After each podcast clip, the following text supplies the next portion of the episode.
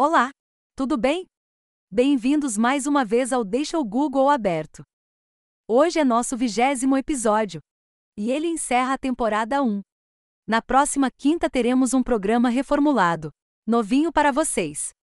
Queremos agradecer aos nossos ouvintes. Então, muito obrigado. Esperamos que tenham aprendido algo, ou que tenham tido vontade de saber mais, ou ainda que tenham querido desenvolver alguma nova habilidade. Em nome de todos nós, do Deixa o Google aberto. Muito obrigado. Hoje é o dia do supermercado. Essa frase foi dita pelo Sr. Walton, já falecido, e que foi o fundador e dono do Walmart.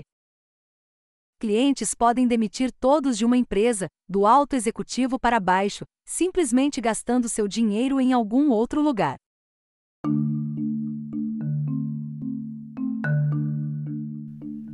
E aí, pessoal, tudo bem? Espero que sim. Esse é o episódio número 20, o episódio final da temporada 1. O nosso podcast é sobre variedades e é apresentado semanalmente. Vamos lá? Palavra ou termo da semana: plataforma em nuvem ou cloud. Esse é um termo usado para qualquer aplicação que seja armazenada fora de um dispositivo, seja ele um tablet, um celular ou um computador de colo ou de mesa.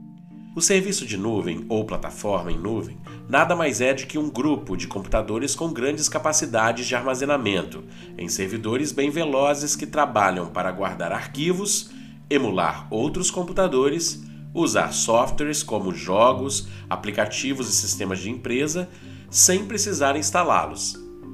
O serviço mais famoso atualmente de armazenamento de arquivos se chama Google Drive. Você tem um disco virtual na nuvem e está atrelado ao seu e-mail, e que pode ser usado gratuitamente até um determinado tamanho. Caso ultrapasse, você pode escolher entre apagar o excedente ou pagar uma assinatura anual para ter mais espaço. Essa é uma ferramenta muito boa, pois permite que você armazene documentos importantes, tanto pessoais quanto de trabalho. Também é possível armazenar fotos, vídeos, trabalhos acadêmicos e muito mais. É permitido nesse serviço de nuvem compartilhar os arquivos com outros usuários através de link livre ou através de um acesso particular usando o e-mail de algum contato. É uma facilidade que muita gente tem usado nos últimos cinco anos. Deixa o Google aberto e saiba mais sobre os serviços de cloud. Enquanto isso, no Doodle do Google, uma das homenagens prestadas pelo Google dessa semana foi a de Gilles Gilbert Scott, ele foi um famoso arquiteto e ficou mundialmente conhecido por projetar as cabines telefônicas do Reino Unido, aquelas famosas cabines vermelhas. O Google também homenageou a independência do Camboja. Mary Dressler, canadense, foi também lembrada por ser atriz renomada e que fez sucesso na Broadway, em filmes falados entre os anos de 10 e 30 do século passado. Teve também homenagem de Doodle para Umi Tsuda, nascida em Tóquio. Mais de uma década depois de estudar, quando era menina nos Estados Unidos, ela voltou a Tóquio e se tornou professora de inglês. Mas estava desiludida com as oportunidades educacionais limitadas oferecidas às mulheres do país naquela época. Tsuda voltou aos Estados Unidos para estudar no Bryn College, onde se inspirou a comprometer sua vida com a melhoria do ensino superior feminino no Japão. Para tanto, Tsuda criou bolsa de estudos para mulheres japonesas nos Estados Unidos. O objetivo era ajudar a formar uma nova geração de líderes educacionais. Com visão renovada, Tsuda voltou para casa em 1900, abriu sua própria escola e foi um instituto de mulheres para estudo de inglês. E na dica de hobby da semana, já pensou em ter uma miniatura de pé de laranja ou limão na sua casa? E jabuticaba, maçã, pinho ou outra árvore nobre. Isso é possível plantando em vasos reduzidos em formatos de bandeja. Bonsai. Essa é a técnica, e com algumas semanas de pesquisa é possível começar a produzir seus próprios bonsais para enfeitar ou até gerar renda futura. A miniaturização de árvores teve início no Oriente há 700 anos antes de Cristo. Não é difícil cultivar bonsai. A maior parte do segredo das árvores em miniatura e algumas até produzindo flores e frutos, está na adubação e no jeito de podá-las. Existem por volta de 25 estilos diferentes de bonsais, e eles estão mais ligados à parte estética das árvores. Pode ser um passatempo interessante para quem mora em apartamentos ou tem pouco espaço em casa. Deixe o Google aberto e pesquise mais sobre bonsais. E no Recordar é Viver, como falamos de filmes antigos na edição passada, hoje vamos lembrar um item que nos proporcionou muito tempo em frente à TV o videocassete, ou VCR. Sim, antes da TV por assinatura e do Netflix, a gente usava esse aparelho tão querido nas décadas de 70, 80 e 90. Com ele, a gente assistia vários filmes, desenhos, documentários e muitas outras coisas. A Sony foi a líder de mercado nesse segmento, juntamente com a JVC. Nessa época, era comum também as pessoas terem câmeras de filmar, que já gravavam em fitas VHS. E muita gente ainda tem fitas de formatura, casamento, batizado, confraternizações, que estão jogadas por aí, em algum canto da casa. Fica então a dica para serem passadas para outro tipo de mídia mais moderno, pois há empresas na internet especializadas em fazer isso. As pessoas usavam também o videocassete para dar aula de línguas, Muitos de nós aprendemos frases e palavras em outras línguas assistindo aos filmes pelo videocassete que poderiam avançar, retroceder, fazer câmera lenta e também pausar imagens. As fitas precisavam ser alugadas e as locadoras foram febre até meados de 1996. Outras tecnologias entraram na sequência e, com isso, a história se desenrola para outro lado, que hoje nos traz aos serviços de stream pela internet.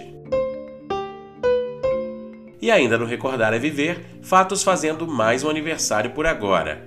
Num experimento sobre eletricidade, é descoberto o raio-x, e isso foi em 1895.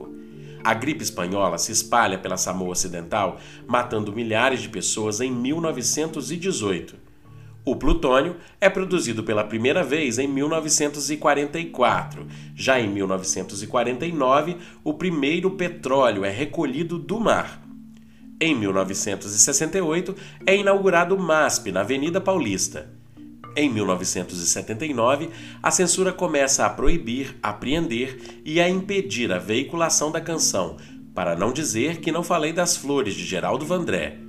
Em 1985, Gary Kasparov, aos 22 anos, torna-se o mais jovem campeão mundial de xadrez, superando o compatriota Anatoly Karpov.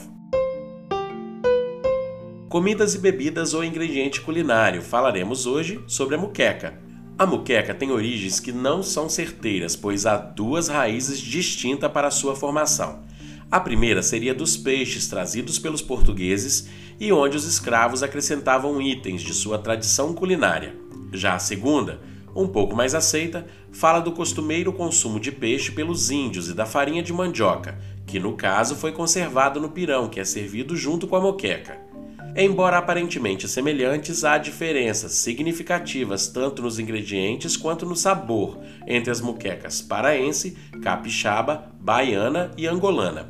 A capixaba não contém pimentão, nem dendê, ingredientes que denotam a influência africana sobre a culinária baiana.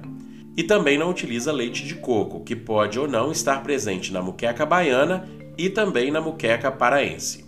Já a moqueca angolana é muito semelhante à moqueca baiana. Todas, entretanto, são tradicionalmente preparadas e servidas em panelas de barro, e todas contêm tomates maduros, cebolas brancas cortadas e coentro picado. Na receita capixaba, o azeite de dendê é substituído por azeite de oliva e urucum, um corante natural falado no episódio anterior. A influência portuguesa já acrescentou-se na africanidade da receita da muqueca baiana e da paraense como dita. Nesta última, paraense, inclui elementos da culinária também indígena, como o tucupi, o jambu, a goma de mandioca, a chicória, além de peixes típicos do local. A moqueca é servida com arroz, pirão, que é a mistura da farinha com o caldo do peixe, e salada. Em alguns estados brasileiros, há variações de moquecas que foram produzidas através do mesmo processo de uso de panela de barro, como bobó de camarão, moqueca de camarão, moqueca de banana da terra, entre outras. Os peixes como badejo ou badejo, robalo, garoupa, cação e dourado são os mais consumidos para esse prato. A moqueca é considerada hoje tipicamente brasileira pelo consumo popular em diversos estados. E o Dia da Moqueca é comemorado em 30 de setembro. Notícias variadas. Hoje não teremos notícias variadas. O espaço de hoje será utilizado por esse que vos fala. O episódio de hoje marca o final da temporada 1 de Deixa o Google Aberto. A partir da próxima semana, teremos um programa reformulado e mais direcionado. Nessa primeira season ou temporada, a experimentação e a diversidade fizeram parte para que pudéssemos amadurecer e colher dos nossos ouvintes os feedbacks, os retornos, que foram tão carinhosos quanto críticos. com isso, começaremos a temporada 2 com surpresas. Espero que continuem com a gente, pois aprender, relembrar e saber nunca é demais, não é mesmo? Eu aproveito a oportunidade para agradecer a todos que nos encontraram nas redes sociais e também os amigos que foram encontrados. Muito obrigado pela audiência até aqui. Espero que continuem curtindo ouvir esse formato de programa de variedades, que é difundido através de podcast, que, como sabemos, traz o saudosismo dos velhos programas de rádio de anos atrás. Um grande abraço a todos vocês e muito obrigado de coração. E, como sempre, para tudo isso que eu disse ou para alguma coisa que você ouviu e precisa saber mais, deixe o Google aberto e até a temporada 2.